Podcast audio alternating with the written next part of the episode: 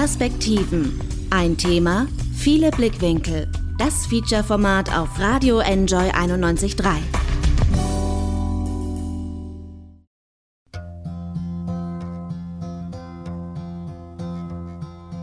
Yesterday, all my troubles seem so far away.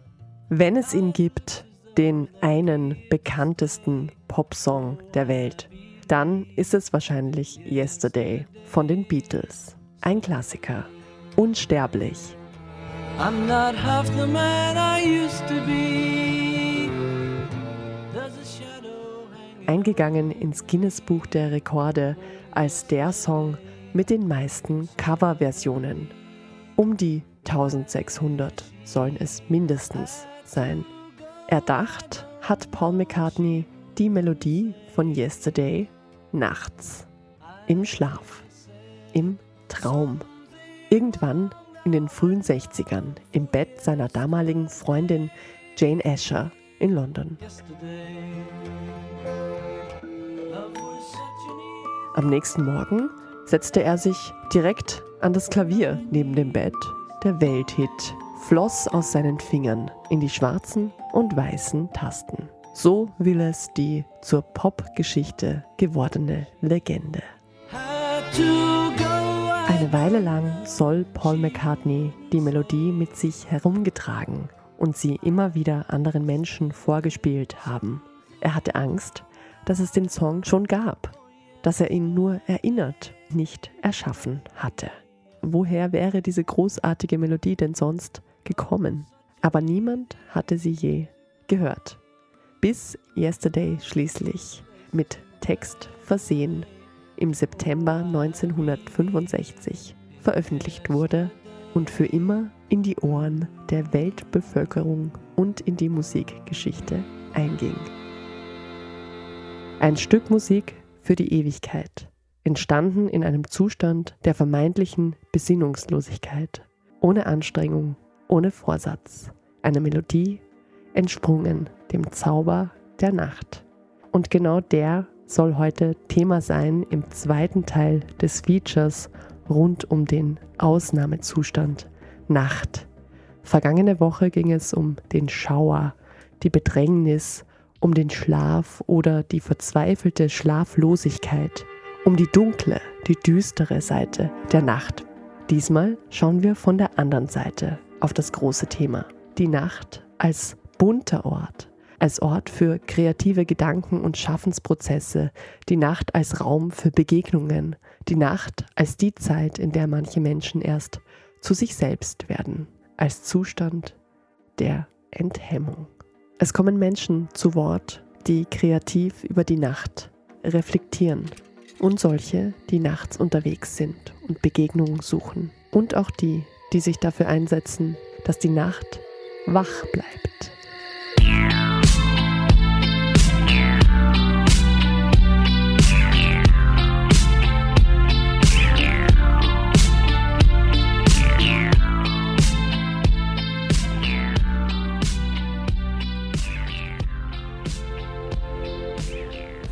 Also für mich ist die Nacht der Ort, wo ich eigentlich unbewusst dazu komme, zu reflektieren und auch zu philosophieren.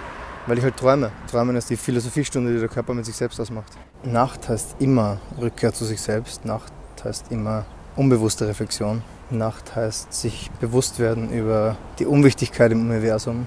Man schaut in den Sternenhimmel und merkt, wie wenig wir eigentlich sind von der Materie, die überall ist. Es ist ein bisschen so die Watschen, so hey, dein Instagram-Account ist nicht das Wichtigste auf der Welt. Ariel Öl ist Musiker und Songwriter. Seine Band Öl hat im Jänner 2020 ihr Debüt veröffentlicht unter dem Titel Über Nacht. Über Nacht ist einer der Zeiträume, wo wir am wenigsten drüber nachdenken. Über Nacht ist der Zeitraum, der in jedem Tagesritual ausgelassen wird. Und das ist irgendwie auch der Punkt. Also den ganzen Tag richtet man sich nach außen, schaut, was tun alle und fokussiert sich ziemlich stark auf sich selbst in der Nacht, wenn man einfach schläft.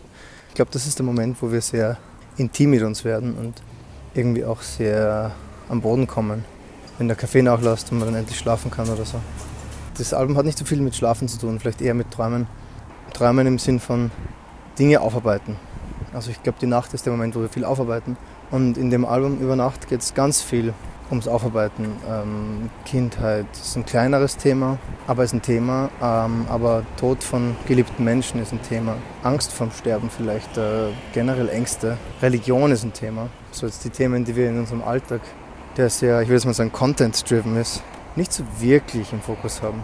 Elf deutschsprachige impressionistische Popsongs enthält das Album, geteilt, zumindest auf der gepressten Vinylplatte, in zwei Hälften in zwei Stimmungen, abends und nachts. Das haben sich tatsächlich die Grafiker ausgedacht. Also die Grafikerin Verena Pannholzer, die für uns eigentlich das meiste macht, die hatte die Idee, dass wir die Seiten abends und nachts nennt. Genau. Ich fand es ganz schön. Was ich relevant an dem Thema Vinyl finde, ist, dass es eigentlich ähm, uns dazu zwingt, Dinge ganz anzuhören und uns total aus diesem Durchklicken, Skippen, Playlist-Verhalten rausholt. Wenn ich Sachen auf zwei Seiten teile, dann passiert automatisch, dass man die Seiten irgendwie anders im Kopf hat. Jeder, der Vinyl hört, der speichert die A-Seite mit einer gewissen Stimmung ab und die B-Seite mit einer gewissen Stimmung. Und das können ganz anders sein. Und deswegen finde ich auch die Trennung in abends und nachts ganz gut, weil es einfach eine andere Stimmung ist. Und allein das Wenden der Platte macht schon was. Ich muss eingreifen in die Musik mittendrin. Es ist ein bisschen wie eine Pause im Konzert. Ich nehme zwei Teile immer anders wahr, wenn sie getrennt sind. Und diese gezwungene Trennung der Platte ist eigentlich was sehr Schönes. Genauso wie das Durchhören, dass man nicht durchklickt, sondern dass man sich ganz anhört. Die Nacht ist auf dem Debüt von Öl nicht nur sichtbar in Form von Licht und Schatten auf dem Cover oder als Titel auf den beiden Seiten der Platte. Die Nacht ist vor allem auch hörbar, als Motiv in den Songtexten, als Projektionsfläche für zutiefst intime Ängste und Zukunftsgedanken. Wo gehen wir hin, wo wir schlafen? Wo träumt man sich hin? So ein kleines Kind träumt noch gar nicht wirklich oder sehr abstrakt. Aber für mich war das immer so, komm da wieder zurück und mach nicht zu viel, wo du, wo du mich vergessen könntest, weil im Endeffekt dieses schlafende Kind, es wird einem bewusst, dass dieses Kind irgendwann eigenständig funktionieren kann und das ist das Schöne am Elternsein. Aber auch ein bisschen das Schmerzliche, dass halt ähm, ein Kind irgendwann nicht mehr nur ein Waschlappen ist, der rumliegt und wartet, dass er gefüttert wird, sondern äh, ein eigenes äh, Individuum, das ja, seinen eigenen Weg macht und das man auch nicht vor allem beschützen kann. Und in der Form war diese Nacht für mich diese Projektionsfläche für meine Ängste als Jungvater und für meine Sehnsüchte so wird mich das Kind so lieben, wie ich es liebe? Kann ich dem Kind zeigen, dass ich es liebe? Das sind Fragen, die man sich als junger als Elternteil extrem viel stellt. Selbst wenn man wie ich jetzt eher Optimist ist, dann ist es trotzdem eine wahnsinnige Verantwortung und die geht mit viel ja, Nachdenken einher. Und, ja, und wann kann man nachdenken? In der Nacht, genau.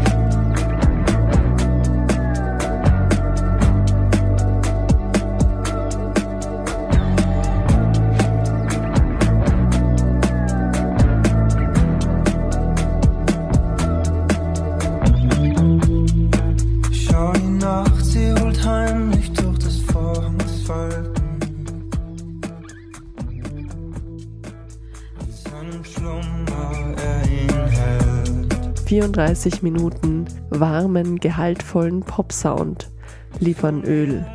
Unaufgeregt, anschmiegsam, ein bisschen düster. Songs, die im Dunkeln gut funktionieren, auch wenn sie nicht unbedingt der Dunkelheit entspringen. Ich kann nachts überhaupt nicht arbeiten. Ähm, ich bin Frühaufsteher, ich gehe um elf ins Bett, halb zwölf und stehe zwischen fünf und sieben auf. Und ich mag die Nacht überhaupt nicht als Arbeitsort. Ich finde es oft ganz schön, so um sechs, sieben nochmal anfangen zu arbeiten und dann bis Mitternacht zu arbeiten, aber da ist absolut Schluss dann.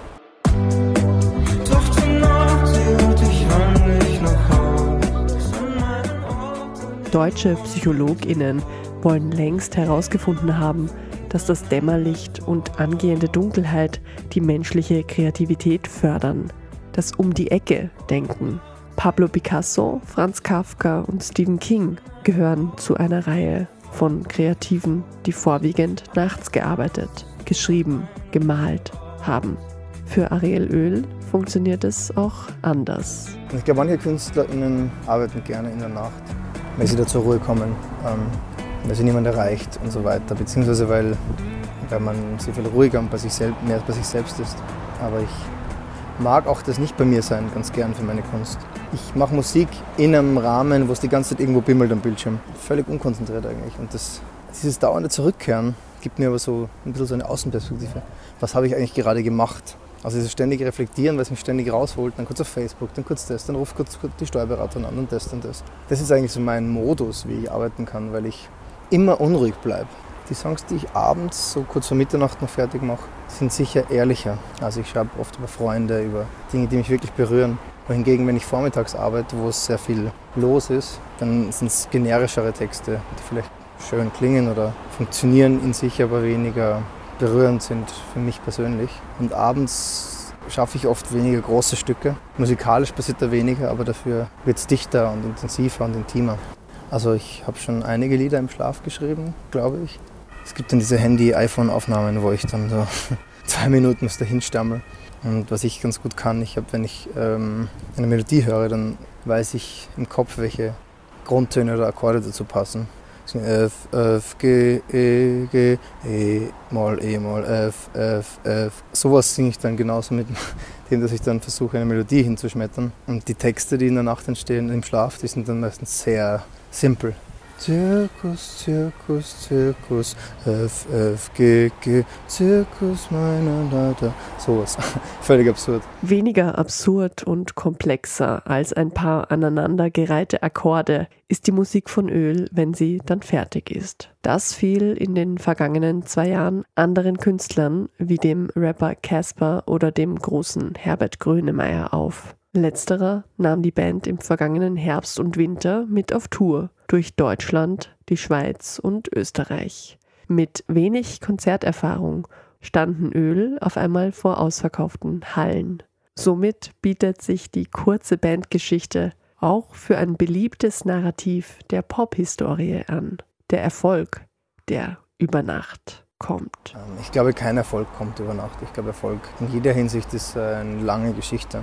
Das ist, glaube ich, so das Hauptproblem, was Menschen haben in ihrem Leben, dass sie denken, sie können Erfolg über Nacht erreichen mit einem glücklichen Zufall, auch im Privatleben. Da soll doch bloß der Richtige oder die Richtige kommen und dann ist alles gut. Ich glaube, dass die meisten Menschen, die eine glückliche Beziehung führen, relativ lang daran gearbeitet haben, für sich glücklich zu sein und dann die Beziehung eine Möglichkeit ist. Ähm, ich glaube, dass Menschen, die finanziell erfolgreich sind, lang daran gearbeitet haben, finanziell erfolgreich zu sein und dann damit umgehen können. Künstlerischen Erfolg davon kann ich jetzt noch nicht ähm, so viel berichten wie jemand, der das irgendwie seit sehr vielen Jahren macht. Aber ich glaube auch da, wenn man sehr viel Arbeit in was reinsteckt, dann fühlt es sich weniger nach Erfolg als einfach nach Arbeit an. Und im Endeffekt sind das dann wie so Meilensteine, die man halt auch braucht, um weiterzumachen. Weil wenn ich fünf Jahre lang erfolglos Musik mache, dann werde ich es nicht weitermachen. Also ich zumindest nicht. Weil dann gibt mir der Erfolg, der ausbleibende Erfolg einfach nicht die nötige Befriedigung in meiner Arbeit. Das heißt, ich mache es so lange, bis sich der Erfolg einstellt und dann mache ich weiter, bis der nächste Erfolg kommt. Und ich glaube, Erfolg ist eher was, woran, wo man sich hinhandelt. Wenn es um Musik machen geht, denke ich eigentlich nur darüber nach, wovon ich leben will für mein Leben und was ich dafür tun will. Ich will das machen, was ich am besten kann und am liebsten mache. Und ja, und wenn ich davon leben kann, dann ist es für mich Erfolg. Unabhängig davon, wie viele Leute das hören, wie viele Leute zum Konzert kommen. Das ist mir eigentlich recht egal.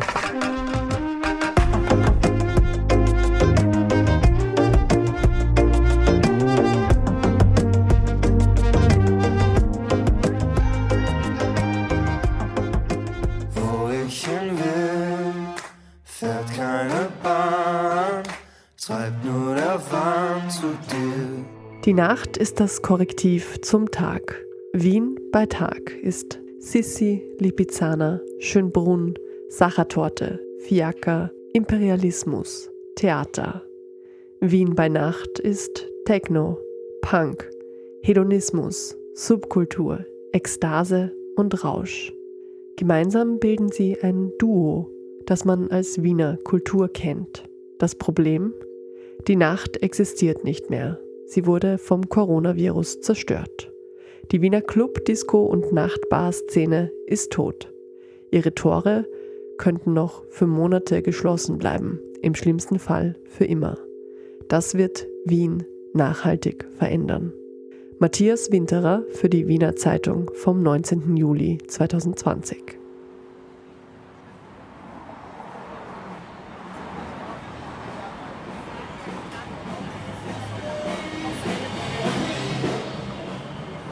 Es ist Freitagabend, kurz nach 22 Uhr, am Wiener Gürtel.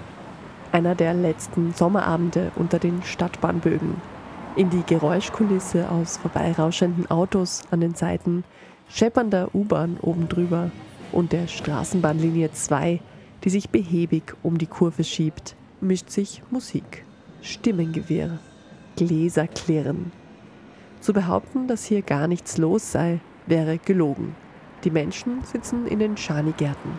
Sie schauen Fußball, unterhalten sich. In manchen Lokalen finden an diesem Abend Konzerte statt. Im Sitzen. Mit Sicherheitsabstand. Die strikte Sperrstunde ist um 1 Uhr. Wer dann noch draußen bleiben möchte, zieht vielleicht weiter zum Donaukanal oder zum Karlsplatz, wo man am Wasser ohne Regeln nebeneinander stehen kann, wo Dosenbier aus der Kühltasche verkauft wird und die Musik aus dem Handy-Lautsprecher kommt. Das ist das Wiener Nachtleben in Zeiten von Corona. Die Handbremse ist angezogen, aber der Wille ist da. Viele Gäste sind nach dem Lockdown schnell wieder in ihre angestammten Lokale zurückgekehrt. Die Wohnung war mir zu eng nach dem Lockdown, glaube ich. Und man geht ja auch gerne raus und trifft Freunde und lernt fremde Menschen kennen man geht ja eigentlich raus, immer in der Hoffnung, Menschen kennenzulernen und es gelingt nie. Trotzdem glaubt man immer, es könnte passieren. Ja, nachts haben alle Feierabend sind besser gelaunt, als wenn sie gerade am Arbeiten sind. Ne? Und dann trinkt man vielleicht Bier, das ist auch ganz schön. Die Bar, die Kneipe als sozialer Ort. Das Nachtlokal als Ort der Begegnung, des Austausches. Sie sind auch in Zeiten von digital omnipräsenter Kommunikation mit Smartphone und Tablet nicht zu ersetzen. Sie haben gefehlt. Die Abende, die Nächte haben gefehlt. Aus sozialen Gründen eigentlich. Also das waren dann halt so frühe Abende ab 18 Uhr, die dann halt um 23 Uhr zu Ende waren. Das hat mir schon gefehlt. Man kommt natürlich gerne mit den Menschen zusammen, die man, die man gern hat. Und wenn das nicht, gar nicht möglich ist, ist halt schon eine, eine starke Einschränkung. Ja. Die Nacht hat soziale Bedeutung. Die Nacht hat auch wirtschaftliche Bedeutung. Laut einer Studie der Wirtschaftskammer aus dem Vorjahr generiert die Nachtwirtschaft in Wien mit ihren Bars, Diskos, Clubs, Veranstaltungsreihen etwa eine Milliarde Euro Umsatz im Jahr. Für rund 24.000 Menschen in Wien ist die Arbeit in der Nachtgastronomie im weitesten Sinne die Erwerbsgrundlage.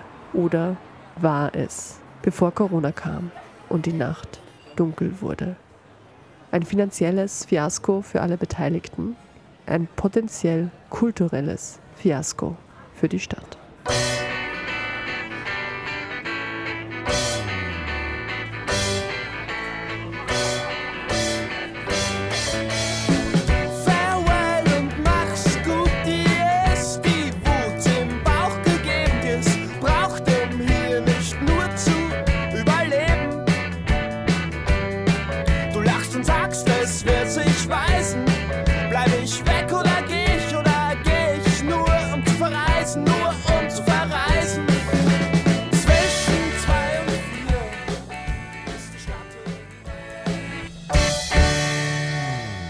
Wir wissen ja, dass ganz viele Subkulturen sich aus unterschiedlichen Musikgenres auch gebildet haben, Hip-Hop, Grunge, Punk ähm, und so weiter. Und man sieht ja zum Beispiel auch beim Flex oder beim Flug speziell, da, das ist ja auch ein Ausstellungsraum. Oder das Werk, das sind Atelierräumlichkeiten zum Beispiel auch. Ähm, das heißt, Club ist jetzt nicht nur elektronische Musik, das kann zusätzlich aber auch mit Türpolitik verbunden sein, dass Clubkultur in Türpolitik einfach Kontext findet. Nachts spielt die Musik. In Nachtlokalen treten Musikerinnen und Bands, DJs und andere Künstlerinnen auf und finden ihr Publikum, noch bevor sie zu einem Produkt der Musikindustrie werden. Nachts trifft man sich, nachts lernt man sich kennen, nachts entstehen Ideen und Szene, Subkultur, Club. Kultur. Ich hatte da ein sehr schönes Erlebnis in New York, mal ähm, in einem Club, wo man äh, bei der Einladung darauf hingewiesen wurde, dass dieser Club keinen Raum für Sexismus oder Homophobie bietet. Und dann wurde man so in Schleusen in den Vorraum gebracht und da wurde einem nochmal die Türpolitik erklärt, ähm, worauf zu achten ist. Sowas finde ich zum Beispiel total schön und verbinde ich zum Beispiel für mich auch äh, mit Clubkultur, dass das auch, ein, auch mit einer Aufklärung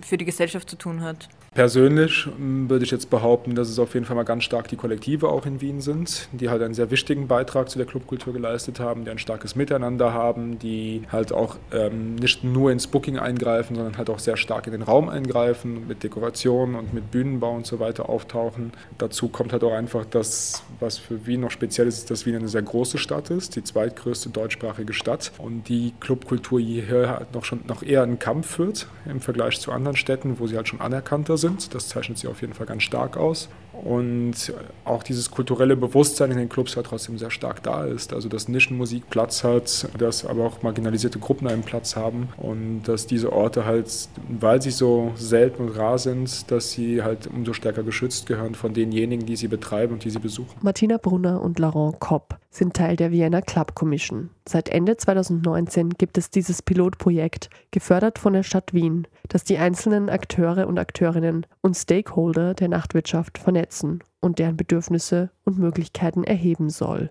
Im Normalfall. Aber normal war 2020 bisher wenig. Geplantes Vorhaben wurde mal auf Eis gelegt und dann hieß es Troubleshooten. Wir haben dann das Projekt United We Stream aufgezogen, ähm, eine Kooperation mit Arte Concerts, wo eben erstmalig aus Clubs gestreamt wurde, aus Wiener Clubs. Und jetzt gerade geht es wieder ein bisschen zurück in Normalität, unsere Arbeit zumindest. Und ähm, was eigentlich das Vorhaben war, wird jetzt wieder aufgearbeitet einerseits eine Erhebung bereits bestehender Services, da jetzt quasi herauszukristallisieren, ähm, wieso es eine Vienna Club Commission überhaupt braucht und wo sich Aufgaben überschneiden oder wo sich Aufgaben abgrenzen, beziehungsweise wo auch Kooperationsmöglichkeiten möglich sind. Im Vordergrund stand natürlich am Anfang hauptsächlich die Organisationsentwicklung. Wegen Corona mussten wir halt ein bisschen den Fokus umlegen und einfach mal gucken, dass wir überhaupt die Leute, für die wir da sein sollen, halt irgendwie auch unterstützen mit unserer Arbeit. Die Bedarfserhebung ist halt ein ganz wesentlicher Punkt unserer Arbeit, weil wir halt da die Veranstalterinnen und Betreiberinnen natürlich dazu befragen, was ihre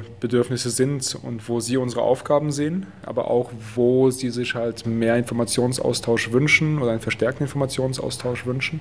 Ähnliche Institutionen wie die Vienna Club Commission gibt es in anderen Städten, allen voran Berlin, Amsterdam und London, schon länger. Unlängst hat die Berliner Stadtregierung beschlossen, Clubs zukünftig nicht mehr als Vergnügungsstätten, sondern als Kulturstätten zu klassifizieren. Selbst in der kleinen Schweiz gelten Techno- und Open-Air-Festivals seit kurzem als Kulturgut. War Wien wieder einmal zu langsam? Wien ist auf jeden Fall jetzt momentan mal so weit, wie es sein kann. das ist ganz klar. Ich denke auf jeden Fall, dass da noch Luft nach oben ist. Ich glaube, viele Veranstalterinnen und Veranstalter, aber auch Betreiber und Betreiberinnen haben in den letzten Jahren gezeigt, dass es da neue Konzepte geben kann und haben, die auch, haben diese auch umgesetzt und versuchen die weiterhin umzusetzen. Die Kulturstaatssekretärin hat jetzt auch ganz offiziell von Clubkultur gesprochen und das sehe ich als einen sehr wertvollen Schritt. Wieso das hier so schwer ist, ich glaube, in anderen Städten waren die Folgen, in der, also waren die historischen Folgen ganz andere. In Berlin der Mauerfall Fall. Ähm, in anderen Städten halt die Zerstörung, halt auch durch den Zweiten Weltkrieg, wo halt einfach noch viel Brachland war. Und Wien hat weder noch von dem gehabt. Das heißt, die Stadt ist gut besiedelt, dicht besiedelt. Das macht es halt dementsprechend auch schwerer für Orte, die halt dann doch durch ihre Lautstärke sich definieren, auch ähm, da zu überleben, also sich auch irgendwie einen Raum zu erkämpfen. Und das macht es halt natürlich immer, immer einfach schwieriger. Ja. Mit einer Vienna Club Commission noch dazu gefördert aus der Kulturabteilung, war das ja zumindest schon ein erster Schritt dieser Anerkennung. Und auf das muss man jetzt einfach aufbauen. Um die 100 klassische Clubs gibt es in Wien. Sie leiden am meisten unter der Corona-Krise.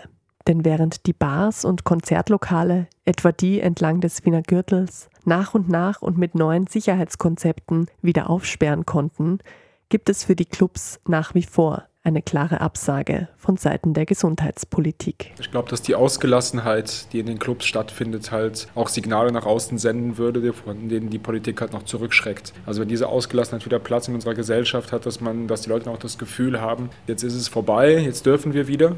Ähm, ob das wirklich jetzt so der Fall ist, will ich jetzt persönlich nicht bewerten, aber ähm, ich glaube, dass das auf jeden Fall eine Motivation ist, zu sagen, hey, da sind sie noch vorsichtig, weil nach Gastronomie genauso wie die Clubs und die Diskotheken ähm, halt genau für das stehen. Die Wiener Nacht ist geschrumpft. Nach wochenlangem Lockdown wurde eine Sperrstunde im Frühsommer zunächst auf 23 Uhr festgesetzt und dann auf 1 Uhr verlängert. Für Bars und Lokale, die schon am späten Nachmittag und frühen Abend Gäste haben, ist das eine Erleichterung. Für die Clubs ist es fatal. Sie brauchen die Nacht. Ich glaube, in der Nacht ist Licht, also künstliches Licht, nicht Sonne. Äh, der Mensch ist prinzipiell versteckter, also dementsprechend auch ein bisschen enthemmter. Ich denke auch, wenn man jetzt die Party auf den Tag verlegt und die Leute um eins aus dem Club gehen, dass dann die Folgen, die wir jetzt schon haben, dass die Menschen sich draußen treffen und weiter feiern, auf jeden Fall genauso sich nicht verändern werden. Und viele Menschen arbeiten halt auch tagsüber und nachts ist halt da ist halt die Spielwiese, ist der Spielraum und diese, dieses Enthemmte, glaube ich, ist ein sehr wichtiger Faktor für die Clubs. Weil ich gerade vorhin auch noch einen Artikel gelesen habe ähm, in Bezug auf die 1970er, 1980er, wo auf schwarzen Lederjacken dann stand, ähm, Wien, du tote Stadt. Und ich glaube, darauf müssen wir achten, dass eben nicht ein, ja, eine Insolvenzwelle kommt und Clubs ähm, wegsterben, weil das einfach langfristig totale Folgen für eine Stadt hätte, weil Clubs sind ja schon auch das, was ähm, diese Individualität auch ausmacht von der Stadt, diese Diversität auch, auch in Bezug auf einen kulturellen Aspekt. Und das wäre natürlich einerseits vom wirtschaftlichen Aspekt total schade, wenn da was wegbricht was absolut wichtig ist für eine Wertschöpfung, aber vor allem auch im kulturellen und sozialen Sinne. Viele Clubbetreiber und Betreiberinnen machen das ja jetzt nicht aus einem rein wirtschaftlichen Aspekt heraus. Natürlich schwingt er immer mit, ist ganz klar. Ich glaube, kostendeckend muss das wenigstens sein. Äh, momentan ist es aber genau das Gegenteil davon. Es gibt ja diverse Konzepte, die auch vorgelegt wurden, unter anderem von der Grellen Forelle, dass man halt ähm, lernt,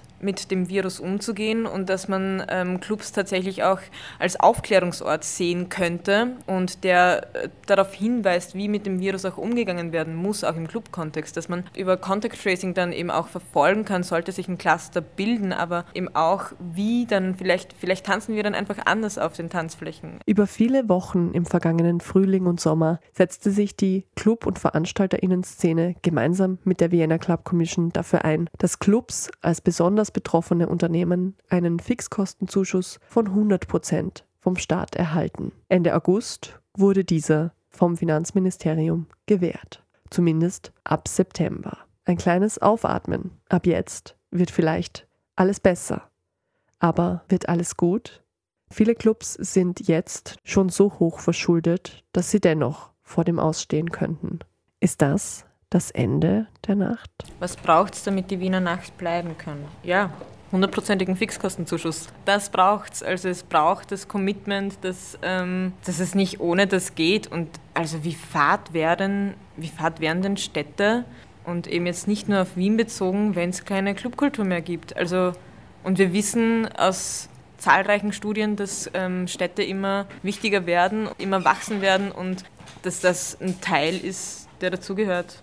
Ja, ich schließe mich an, also hundertprozentigen Fixkostenzuschuss ähm, auf jeden Fall und das über den gesamten Zeitraum, wo die Clubs weiterhin geschlossen haben. Und natürlich auch eine Verlängerung der Kurzarbeit, sodass auch das ganze professionelle Know-how nicht verloren geht, weil das ist so eine Sorge, die wir auch haben. Ähm, und auch die Möglichkeit, halt weiter Lehrlinge in den Bereichen auszubilden, die für die ganzen Clubs relevant sind, also sprich Stromtechnik und Lichttechnik zum Beispiel.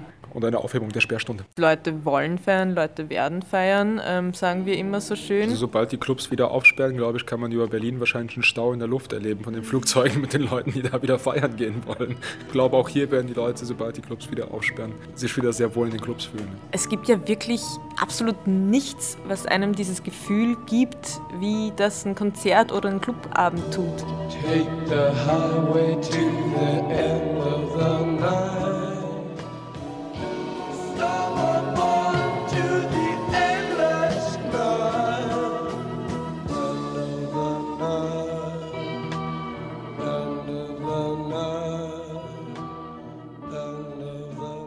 Und mit den Doors End of the Night geht auch diese Sendung zu Ende. Die Nacht war das große Thema in den ersten beiden Ausgaben der Perspektiven auf Enjoy 91.3, ein akustischer Rundgang durch die Dunkelheit, wenn man so will. Von Einsamkeit, Schwermut und Schlaflosigkeit in den Small Hours der Nacht haben die Protagonistinnen erzählt. Von kreativen Meisterleistungen, die das Gehirn im Schlaf oft zustande bringt und von der wichtigen Rolle, die eine lebendige Nacht für den Lebensraum Stadt spielt. Ausnahmezustand Nacht Teil 2. mit Ariel Öl von der Band Öl, Partygästen vom Wiener Gürtel sowie Martina Brunner und Laurent Kopp von der Vienna Club Commission. Redaktion Anna Moore.